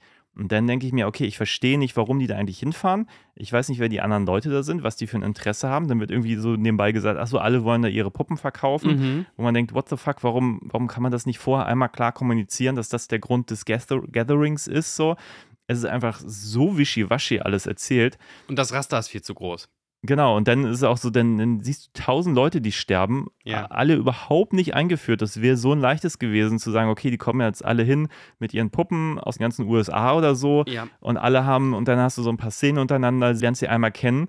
Und wenn die dann sterben, dann hast du irgendeinen persönlichen Bezug zu denen, so gerade zu der Schwangeren, wo du auch meintest, ja, warum wird der jetzt ihr das Baby so brutal aus dem Bauch? Äh, wer ist sie? Wa- warum ist das jetzt nötig? Weil das ist Hatte die überhaupt überhaupt eine nicht Puppe? nötig. Weil ich, oder war das einfach nur eine bedauernswerte Frau, die da halt auch in diesem Hotel geschlafen hat. Ähm, Ich habe keine Ahnung. Ich verstehe auch nicht, weil das Hotel ist jetzt ja offenbar auch nicht dieses Haus von dem Nein, Toulouse. das ist sehr weit weg, da müssen wir ja richtig lange hinfahren. ja, und warum sind die Puppen jetzt nur in diesem Hotel unterwegs? Weil sie einfach gerade da sind, wegen der Convention? Ich oder? glaube ja, wegen dieser Auktion haben sich alle dummerweise darauf geeinigt, dass das das Auktionshotel ist. Es, äh, der Film hat keinen Respekt vor den Figuren, die der Film umbringt. Das Ja. muss man klar benennen. Das ist fast schon ein zynischer Approach an dem menschlichen Filmmaterial, den dieser Film hat. Und ich, ich kann mir kaum vorstellen, und ich möchte jetzt auch nicht scheinheilig wirken, dass, also in, in keiner Verfassung, und vielleicht bin ich heute auch ein bisschen empfindlicher drauf, aber ich kann mir keine Verfassung von mir vorstellen, wo ich wirklich so bin, oh, ist, das unterhält mich jetzt so richtig gut. Wenn der blonden, den blonden Bücherwurm, die mit dem Auto abhauen möchte, so das Hirn so rausgequetscht wird oder einer irgendwie mit einer Radkappe tot geprügelt wird oder ein Kind beide Arme abgeschnitten werden. So eine Abwehrreaktion, dieses Lachen über zu überhöhte Gewalt Ja. la, sagen wir mal, From Dust Till Dawn fällt mir jetzt da gerade ein, wenn ich da so ein bisschen in meinem Kopf rum, rumpule, das, was, ja, was ja auch kurzzeitig wirklich sehr, sehr explizit wird. Ja. Ich, ich lache oder ich amüsiere mich, weil da Charaktere sind, die, die, wo ich schon irgendwie investiert bin. Mhm. Ich möchte, dass sie da rauskommen Ja. und die Situation wird immer schlimmer. Und auf einmal es, sind sie nicht nur auf der Flucht und dem einen Typen ist die Hand durchgeschossen worden, Spoiler, und dann wird er auch noch gebissen, Spoiler, und dann ist auf einmal noch die Band und die Band spielt irgendwie auf kaputten Gliedmaßen rum. Also auf einmal sind diese Menschen, wo ich irgendwie investiert bin, in so einer absoluten, auf zwölf gedrehten Splatter-Orgie. Auf, äh, äh, hier Necromancer, das, das Ende, wenn, wenn das ganze Leichenschauhaus komplett durchdreht, so ich fühle mich ja nur unterhalten dadurch, und das ist diese, die, die, die, diese Spannung zwischen starker Brutalität und, und, und, und Lachreflexe, weil man denkt, oh mein Gott, diese armen drei letzten Überlebenden müssen da durch und der einen Frau wurde schon ein Zombie irgendwie zwischen die Beine gesteckt. So. Dann funktioniert das. Dann denk oh, oh Mann, ist das, aua, ist das übel und wie, was, was tust du deinen Figuren an? Aber das passiert immer nur durch so eine Konecke. Wenn ich Mhm. keine Konecke habe, dann sehe ich einfach nur bedauernswerte und auch sehr explizit einer Minorität zugehörenden Menschen, denen wahnsinnig Gewalt angetan wird. Ja. Und eine Kamera, die ein bisschen zu lange auch auf so, so, der Film steht so auf Blutgurgeln. Also ganz, ganz viele Figuren liegen dann auf Mhm. dem Boden und sch- schütteln sich noch, während sie da in ihrer eigenen dickflüssigen Marmelade irgendwie ersticken. Und da habe ich halt diese Reaktion nicht, dieses, dieses, oh, ich werde jetzt gerade von dieser expliziten Gewalt unterhalten. Ja, aber wie gesagt, ich glaube, es liegt auch daran, dass du einfach auch nicht, man kommt nicht mit. Also man, man weiß gar nicht, warum die Figuren eigentlich böse sind. Ich bin der Meinung, das war vorher, wir haben ja eben schon ganz kurz drüber gesprochen, dass wir uns gerade gar nicht so erinnern, was eigentlich die, die Prämisse war in den Ursprungsteilen, ob das jetzt wirklich Nazi war oder gegen Nazis und so. Und hier weiß man das irgendwie auch nicht. Ein paar Leute sterben offenbar, äh, wie die ersten beiden Frauen, weil sie äh, sich da küssen. Mhm. Und damit haben sie ihr Todesurteil unterschrieben. Aber irgendwie versteht man trotzdem nicht, warum. Ist es nur, weil Udo Kiers Figur davon angeekelt ist? Ja, ich oder ist schon. es. Ich habe ursprünglich gedacht, ja, vielleicht braucht er so eine Seele, um jetzt wieder eine Puppe lebendig zu machen. Irgendwas mehr so. Nee, nee. Nein, die bringen einfach irgendwie Leute um, weil, keine Ahnung, denen das einfach nicht passt, dass die, äh, keine Ahnung, jüdischer Herkunft sind. Mhm. Ähm, Also fast, als wären die, schwul, als wären die. Puppen selber davon getriggert. So, so könnte man. Ja, aber weißt du, mir, mir fehlt irgendwie irgendeine Art von Agenda. Dass, man- weißt du, dass sich zum Beispiel jemand zum Beispiel in Sicherheit wiegen kann und dann rauskommt, ach nee, ich hatte doch irgendwie. Aber jetzt, jetzt gehst du ja von Regeln aus und der Film bietet uns ja keine Regeln. Genau, das meine ich. Das, und das macht es, glaube ich, alles so schwach, dass selbst was man jetzt so kritisiert, das könnte ja in einem anderen Kontext irgendwie auch mal funktionieren. Zumindest teilweise. Ich glaube persönlich, das ist zumindest das, was andere Splatter-Filme sonst vielleicht so gut machen. Ja. Ich glaube nicht, dass sich in irgendeinem Film, wo eine Frau gerade erst vor wenigen Sekunden, vor fünf Sekunden wirklich, das äh, liebe Zuhörerschaft, das müsst ihr euch mal vorstellen, so, äh, die wurde vor fünf Sekunden installiert und dann sehen wir fünf Sekunden später, äh, wie auf einmal so eine Puppe irgendwie so, so ein Embryo in der Hand hält. Ja. Geht nicht. Funktioniert einfach nicht. Und nicht von wegen nicht, weil ich so ein zart beseitetes äh, Pflänzchen bin, Hm. sondern weil du deine Grundaufgaben als Geschichtenerzähler nicht gemacht hast. Ja. So, das ist edgy, das edgy, edgy sein seins drum so und äh, das ist ja, schwach. Man, man will in dem Moment irgendwie schockieren, aber ich Ja. denke mir, es wäre es wär dann ja noch viel schockierender, wenn man diese Personen einmal vorher kennengelernt hätte, wenn das das Ziel ist. So. Unbedingt, unbedingt. Dann, dann Also- würde das vielleicht sogar funktionieren, dass man denkt, so, boah, ich konnte da nicht hingucken und mir, die Figur ist mir so sympathisch, jetzt wird ihr das Allerschlimmste angetan, was man ihr antun kann. Ja, bliblablub oder. Ey, warum lache ich, dummer Einfall, wenn bei Gremlins diese blöde Schreckschraube mit dem Treppenlift so aus dem, aus dem Haus geschleudert wird? Hm. Weil das vorher eine Schreckschraube war und der wird jetzt cartoonesk Gewalt angetan. ja, Reaktion. ja, Dieser Typ, der irgendwie aufs vollgeschissene Klo geht, um sich da zu erleichtern und dem dann der Kopf abgeschnitten wird, hm, das löst bei mir nichts aus, außer, ja, muss das sein? Äh, Es gibt den Unterschied, warum Ma- Masterful Storyteller, Steven Spielberg wieder, Ja. ähm, wo es auch eine Klo-Todesszene gibt in Jurassic Park, an die denke ich jetzt. hm, Das hat eine Reaktion. Typ scheißt sich fast ein vor Angst, rennt aufs Klo irgendwie äh, und versucht sich da von dem T-Rex zu verstecken. T-Rex macht das ganze Klo kaputt und beißt ihn im Kopf und schleudert den so rum. hm, Top. Reaktion. Ich habe den vorher kennengelernt. Er ist, ein, er ist ein Wiesel, der ist feige, hm, der hat seinen Darm nicht unter Kontrolle. Passend, dass er vom Klo zu Futter wird. Was weiß ich. Ja. Hier, von wegen, ein Typ wird der Kopf abgeschnitten und der uriniert sich dann selber auf den abgeschnittenen Kopf, weil halt die Blase noch weiterläuft. ja, Und mit so, und mit so einer weiteren, tieferen ähm, Humornote, äh, wo man sagt, wie witzig wäre, wenn das ähm, Klo auch noch derbe vollgeschissen ist. Props ja, ja, da habe ich auch gedacht, äh, da- das fand wahrscheinlich irgendjemand lustig, dass man da vorher schon eine Bremsspur sieht im Klo. Und ich dachte nur so, boah, das ist einfach pubertär blöd. Es ist einfach, es ist einfach nicht lustig. Also I don't get it. wir haben mh, manche Momente, die äh, schon von der Grundidee vom, vom Skript her, egal was jetzt die beiden Schweden da machen wollten, die mir einfach nicht passen, weil sie beinahe, na nicht beinahe, sondern weil sie mir ein Stück weit zu zynisch sind und so gut ist das Skript nicht, dass es sich so eine Art von Zynismus erlauben darf. Ich ähm, denke an, da hast du selber gesagt, oh, das wäre jetzt im Kino wahrscheinlich eine ganz schön anstrengende Nummer. Da gibt es ein, so ein Baby-Born-Abklatsch. So, Mhm. so ein, ihr kennt Babyborn, ähm, nur halt mit dem Hitlerbärtchen, Ja. so Babyführer-mäßig. Das soll scheinbar irgendwie eine Art von lustig sein, dass sich so, so ein Babyborn irgendwie bei äh, dem großen Matthias Hughes in die, äh, ins Rückgrat reinbohrt. Hm. Lustiger Und Baby-Hitler. ihn quasi fernsteuert, ja. Und irgendwann reißen sie ihn raus und sagen noch Also Ba- Baby-Hitler. Babyführer, Babyführer. nee, Junior, oder? ja, ja, irgendwie sowas. Hitler Junior oder keine Ahnung. Ähm, Und ich, ich ja, wie gesagt, ich, ich habe mich da ganz kurz in so einem Kino sitzen sehen, wo um mich herum alle lachen, nur ich also sich nicht. wegleunen, ne? Habe ich Ja, auch ja. gedacht. So, da werden bestimmt Leute, die sich einen Das richtig ist wegroffeln, dass er diesen Charlie Chaplin schnuppert hat. Ja. Und das ist wirklich nicht witzig. Ja, Also es werfen sie dann das Vieh auch in den Ofen, weil Gaskammer, ne, Ja, ne, furchtbar. Und das andere ist, da eine der letzten Überlebenden, ähm, die retten sich so und springen auf so, in so einen Müllcontainer, was auch irgendwie schräg ist, weil vorher war rausgehend das totale Todesurteil, weil da so viele Viecher belagern, aber jetzt ist rausgehend doch die Option. Und die hüpft daneben Hm. und ist dann tot. Und ich dachte, ich, ich sehe, glaube ich, den Gag.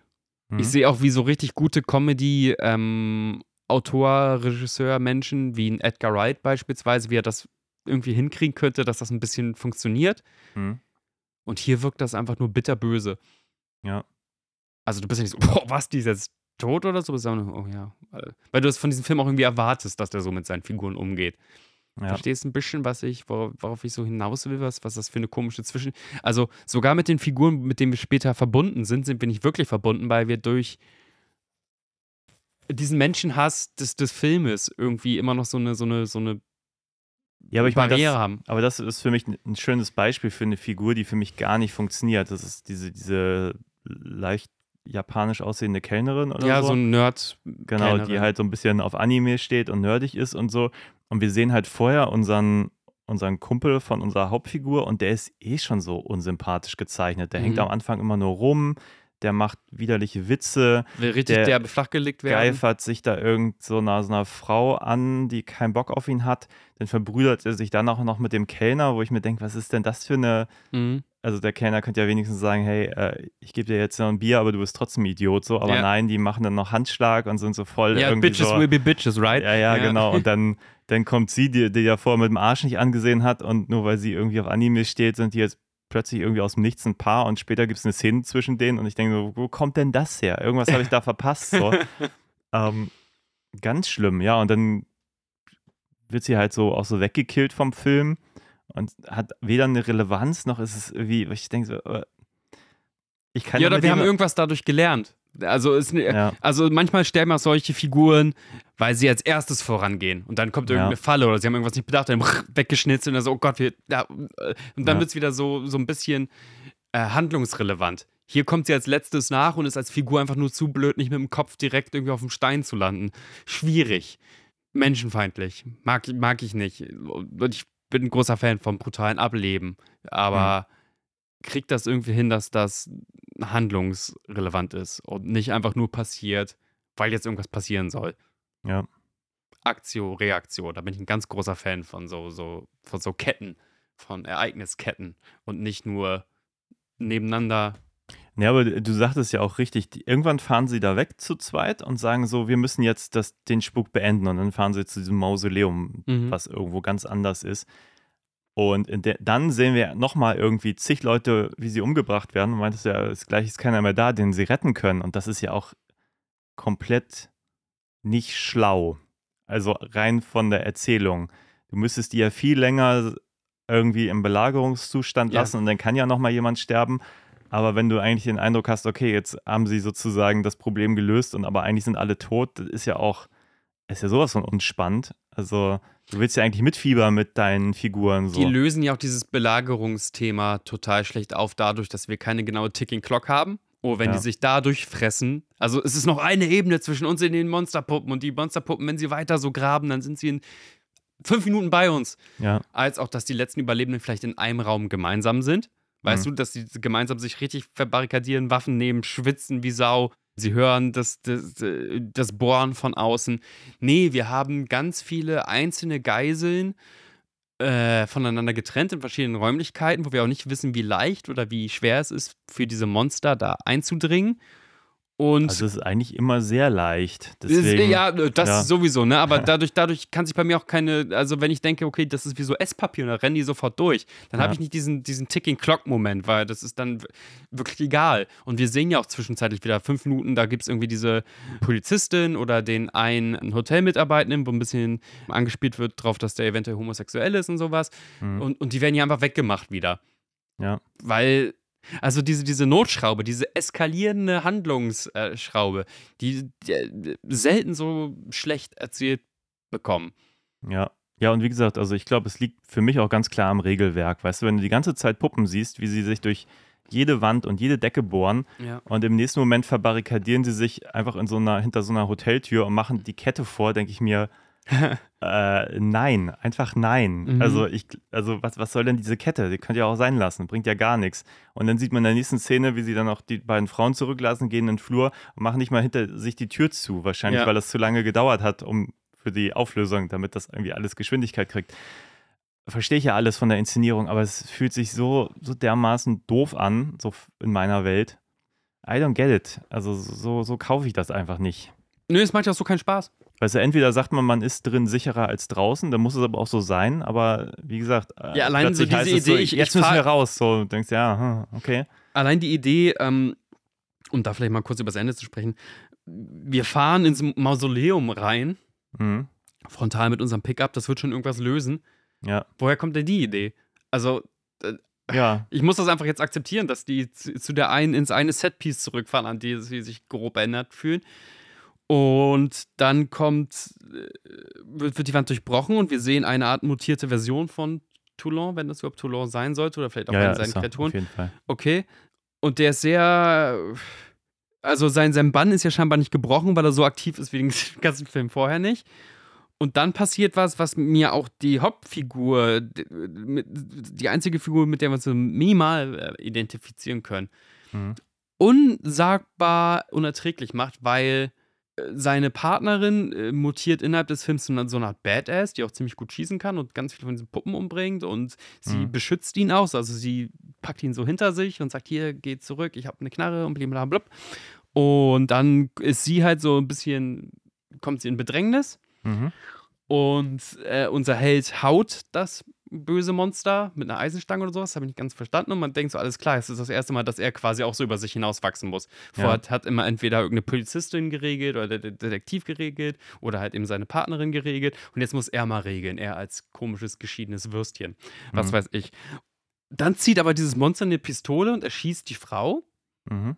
und haut ab in den Wald. Und unser Held, unser großer Held, unser großer äh, Identifikationspool des ganzen Filmes macht nichts anderes außer exploitativ das Trauma und das Ableben seines besten Freundes und seiner neuen Geliebten in ein ähm, Exploitation-Comic Ja. zu verarbeiten. Und das finde ich schon ganz schön schäbig. Das, das ist, da, da ist die letzte Sympathie für unseren Helden dahin, ja. weggeschmolzen. Und er hat keinen einzigen Hero-Moment quasi bekommen innerhalb des ganzen Films. Ja. Also alles, was er ja macht, außer vielleicht einmal sich dazu entscheiden, jetzt einen Pickup zu kapern, ist ja komplett unheroisch und ich würde auch fast sagen inkompetent. Nee, du hast ja auch zu Recht gefragt, hä, wie ist denn das jetzt passiert? Und die sind ja wirklich nur in dieses Mausoleum gefahren und haben da ein Loch reingefahren Ja. und dann waren alle Puppen tot. Also das ist ja auch wirklich, dafür, dass die so eine Gefahr vorher waren, ist das ja einfach herzlich wenig. Und ich weiß nicht, inhaltlich ist es ja nicht schwer. Du müsstest ja nur irgendwie, ich sag mal, ein Amulett erzählen, was die Puppen steuert, äh, irgendwas, irgendein Gimmick, an das die müssen oder aus einer Halterung nehmen, damit dieser Bann gebrochen ist, irgendwas aktiv tun, aber mit dem Auto in ein Gebäude fahren ist halt so nix.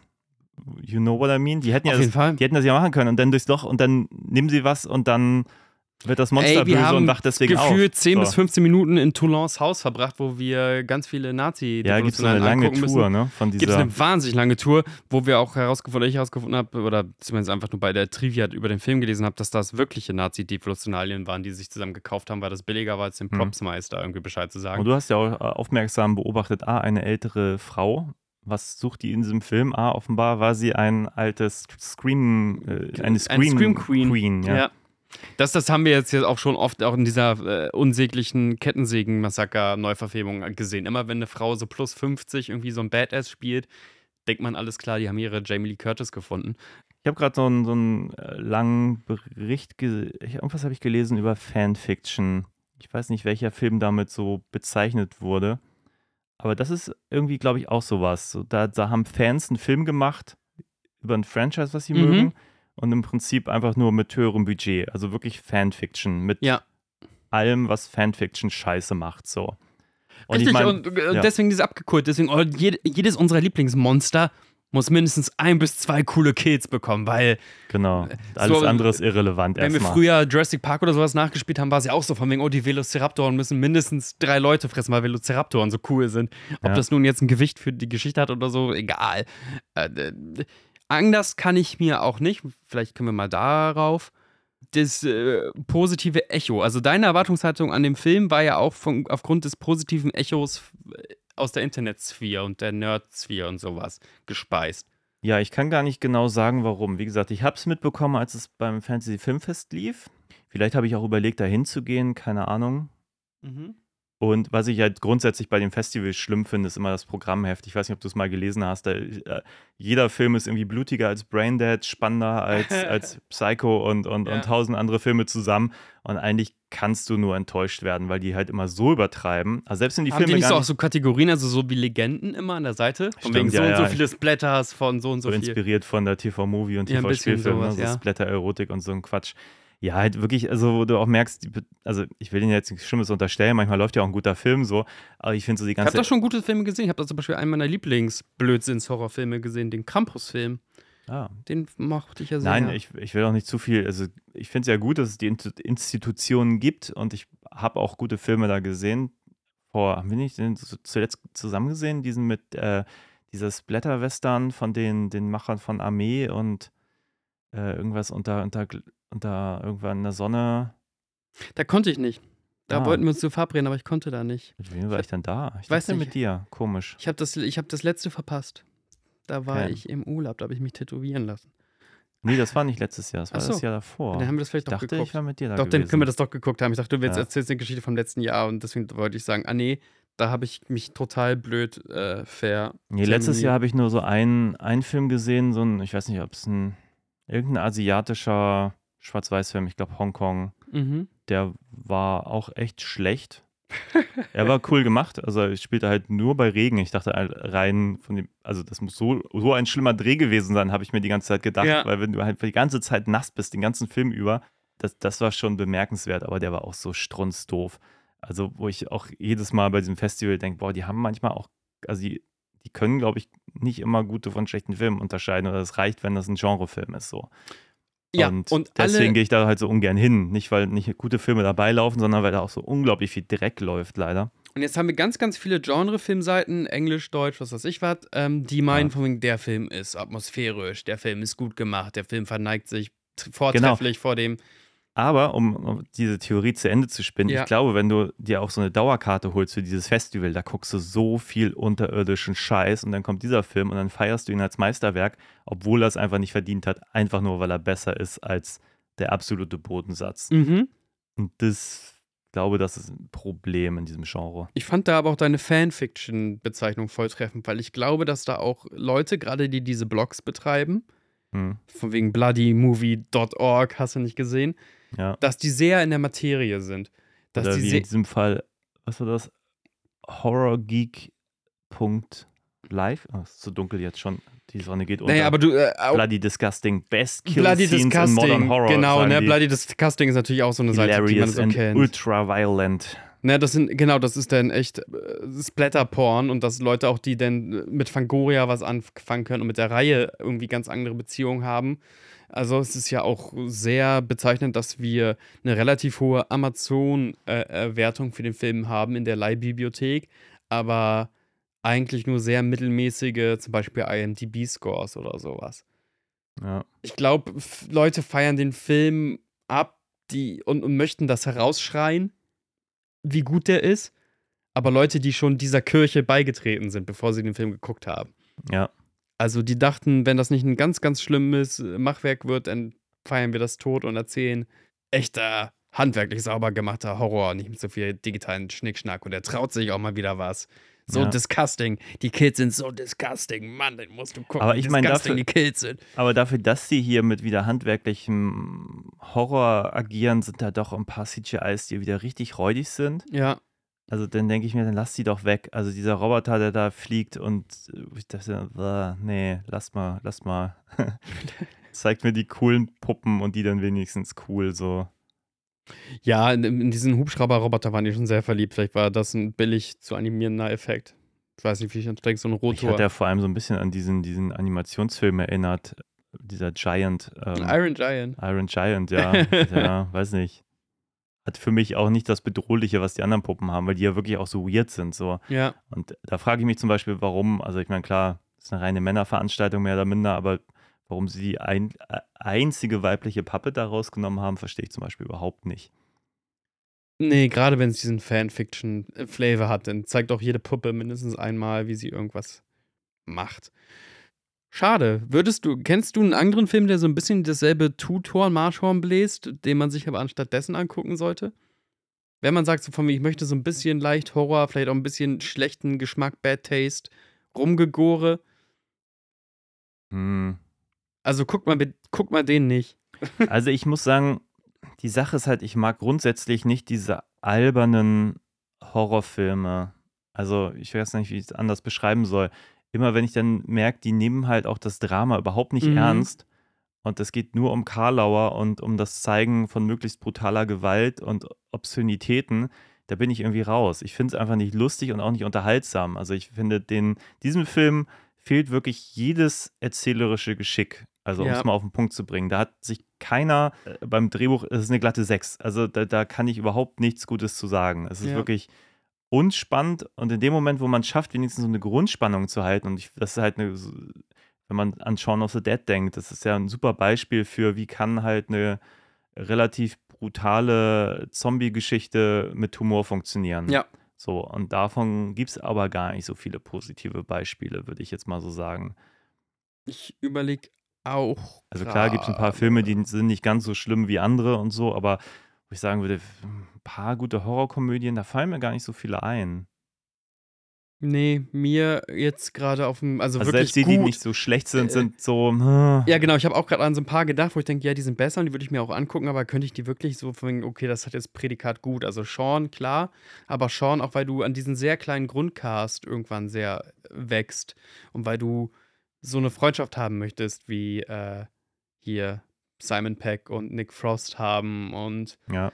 ähm, dann gibt es noch Attack the Block, den ich immer sehr gut finde. Aber das ist dasselbe Ding, von wegen, äh, verbringe lang genug mit maximal fünf Charakteren die Zeit, die auch alle irgendwie ihre eigenen Quirks haben. Mhm. Und schon hittet das anders, wenn einer davon äh, den Kopf verliert. So. Ja, und ach, ich weiß nicht, ich habe zuletzt, ich weiß schon gar nicht mehr was, irgendeine so Netflix, so eine koreanische Horrorserie gesehen. Da war ich auch raus, weil da haben sie immer Leute eingeführt und dann so nach einer Folge auch schon wieder gekillt. So, das ist auch überhaupt nicht meins. Das fand ich, die Evil Dead-Serie, finde ich, macht das auch. Das ist mir Mhm. auch irgendwie, Ja. das macht mir keinen Spaß. Weil ich denke, dann, dann hast du entweder äh, endlich Ash Vater etabliert und dann, Spoiler, bringst du ihn halt sofort um.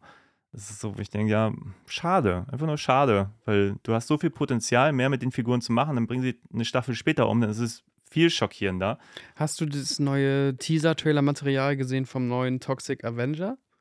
Nee, Okay. aber es ist auch eine Reihe, wo ich mit dem Humor meine Probleme habe. Ja, das habe ich, das hast du ja auch schon öfter mal gesagt, dass du mit Kaufman und mit Trauma gar nicht so richtig viel anfangen kannst.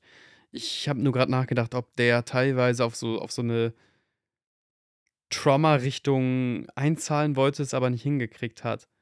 Ja, bestimmt. Also ich meine, was ich, glaube ich, daran so problematisch finde, ist, also ich, ich wollte Trauma immer gut finden, weil ich mag so die Geschichte drumherum, dass da einfach so ein paar, paar Menschen eine gute Zeit beim Dreh haben und irgendwie, also völlig freie Es ist Filme einfach vollkommen drehen. so ein Punk-Indie-Spirit. Genau, und das finde ich halt grundsätzlich total toll. Ich habe noch festgestellt, dass mich die Filme so unfassbar langweilen, weil sie sich damit zufrieden geben, Splatterfilm zu zeigen, Fäkalhumor, so, und dann denke ich mir, mir ist das zu wenig. Ich, es ist okay, dass das mal in einem Film vorkommt, wenn es dann passt, oder auch vielleicht um mal zu schockieren, keine Ahnung, aber ich will trotzdem irgendwie einen, einen Film sehen, der mich nicht langweilt. Mhm. Und einfach nur die Attitude reicht mir nicht. So. Ja.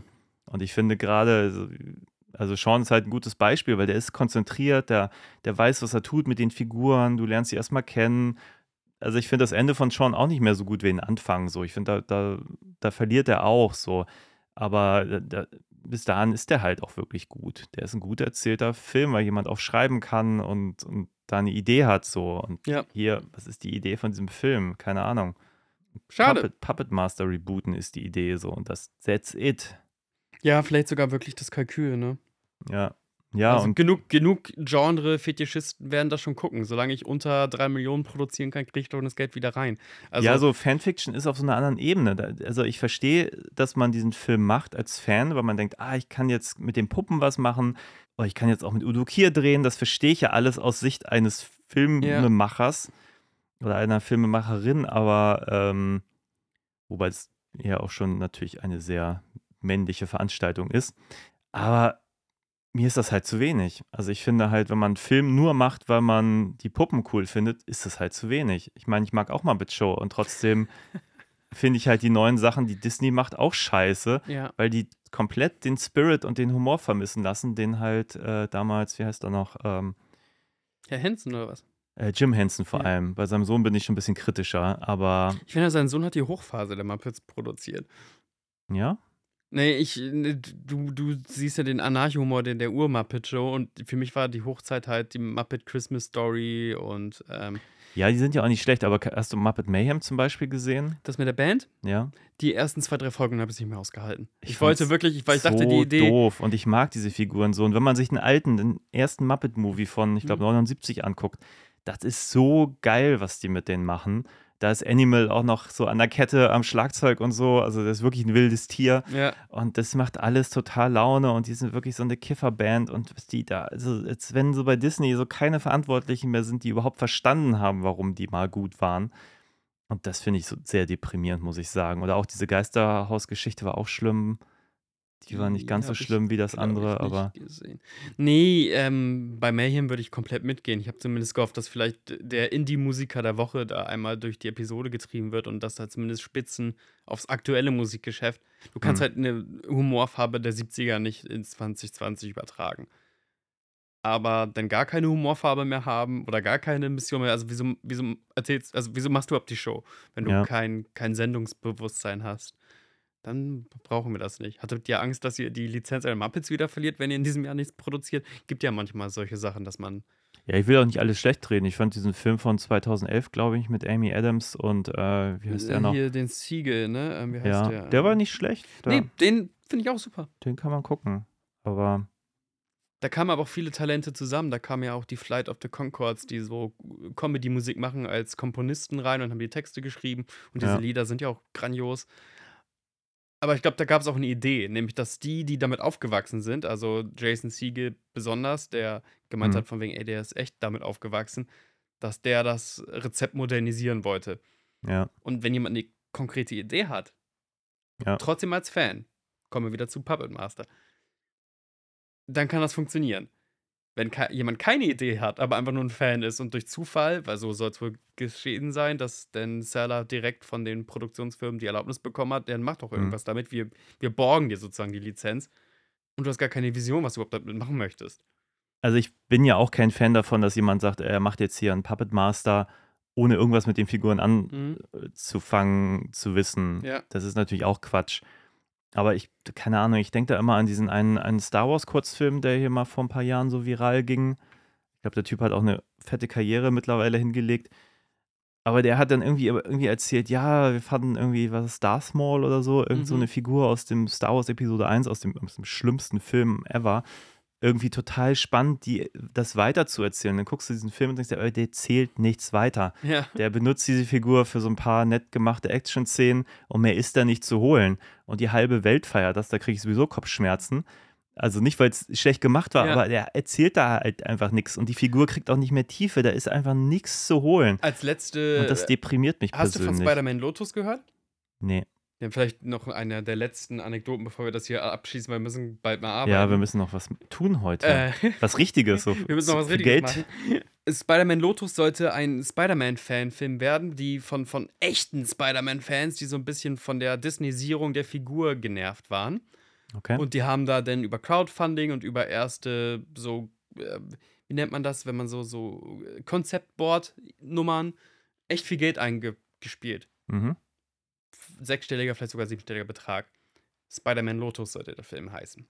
Ähm, eine originalgetreue Nacherzählung der Harry Osborn-Saga. Ist jetzt für die Zuhörerschaft egal so, aber das ist ganz nah am Comic.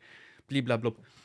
Und als es dann rauskam, haben alle gestöhnt, was für ein furchtbarer Mistfilm das ist. Also, Mhm. und, und ich habe Teile davon wirklich gesehen, so, du darfst Fans nicht unreflektiert auf jede Franchise lassen. Fans sind nicht sofort genuine Storyteller. Und da Nee. gibt es sehr, sehr witzige, bei YouTube oder so, sehr, sehr witzige ähm, Reviews zu Spider-Man Lotus. Okay. Wenn Leute auch diese, diese Fanreligion zu ernst nehmen und Spider-Man guckt immer Emo zur Seite hinweg und hast du nicht gesehen. Ist auch nicht befriedigend, Freunde. Okay. Aber würdest du diesen Film irgendwem empfehlen, um Nee. jetzt ein kleines Fazit zu machen? Nee. ich auch nicht. Nee. Guck, Ich, ich mag Bone Thomas Tomahawk, Lennon. der ich ist mag, besser. Ja, Bone Tomahawk ist richtig gut. Es nervt mich. Der ist inhaltlich auch problematisch, aber da, das, das, der ist trotzdem spannend, der ist trotzdem gut gemacht. ja. Alles, was dieser Film hier nicht ist. Also, ja, dann Baby Pupu oder wie das Ding heißt, gucken oder Baby Upsi. Ja, ja, Baby Upsi ist jetzt nicht unbedingt ein besserer Film in dem? Sinne. oh, wow. ähm, Aber davon erzählt, dafür Aber erzählst der- du relativ häufig. ja, aber der, der, der, der ist halt so grundsympathisch, weil der ist so, der ist wirklich independent. Also das, da merkst du halt, die hatten kein Budget. Daraus machen sie da ein paar schöne Sachen. Der ist auch viel zu lang. So, ich will Mhm. den auch jetzt nicht mehr loben. Und was ich halt super witzig fand, dass der am Ende so diese Kurve kriegt in dieses ganze Charles Band Puppetverse, was er da Ja. aufgebaut hat, nämlich diese, wie heißen sie? Die haben noch so einen Namen, Demonic Toys. Demonic Toys, ja. Da so, das Spoiler nach drei Viertel von Baby Upsi, das aufzumachen, dass sie auch so ein Demonic Toy ist und so, das fand ich irgendwie witzig. So, da hatte ich den Eindruck, da, da hat jemand so sein Puppenuniversum und spielt damit und so. Und ja, aber das, das sehe ich hier halt nicht. Und das ist aber für mich ein gutes Beispiel. Baby Upsi ist nicht der bessere Film, aber er macht mir einfach mehr Spaß. So Mhm. weil ich da verstehe, was die wollen, auch wenn sie es teilweise auch wegen des Budgets einfach nicht können. So. Ja. Aber das, hier habe ich den Eindruck, die haben eigentlich das Budget und können es trotzdem nicht. Und das deprimierend. Okay. Lassen wir euch mit einer deprimierenden Note raus. Äh, und Ja, guckt den Film nicht. Guckt irgendwas Vernünftiges. wir werden auch bald wieder irgendwas gucken, wo wir raven. Ich schwöre. Yes. Was hatten wir heute sonst alternativ auf dem Plan? Was hätte ich noch vorgeschlagen? Ah, Chronicle hatte ich Oh, vorgeschlagen. Chronicle wäre vielleicht sogar tatsächlich das, nicht da äh, hätten wir, schlecht, ich, ein obwohl bisschen mehr zu ähm, sagen können. Vielleicht. dem, dem, der Chronicle-Regisseur hatte ja auch dann so ein Fall from Grace. Ähm, und Ja? ist so ein bisschen durchgedreht und hat alle beschimpft. Ja, der hat doch Ja. dann die Fantastic Four, glaube ich, bekommen, die oh, Neuverfilmung. okay, ja. Und das ging so richtig daneben. Da hat er gemeint, ja, das lag aber auch daran, dass das blöd woke Hollywood seine Vision kaputt gemacht hat. Also eine, Ja, eine Body-Horror-Vision von Fantastic Four. Das haben sie nicht gel Egal.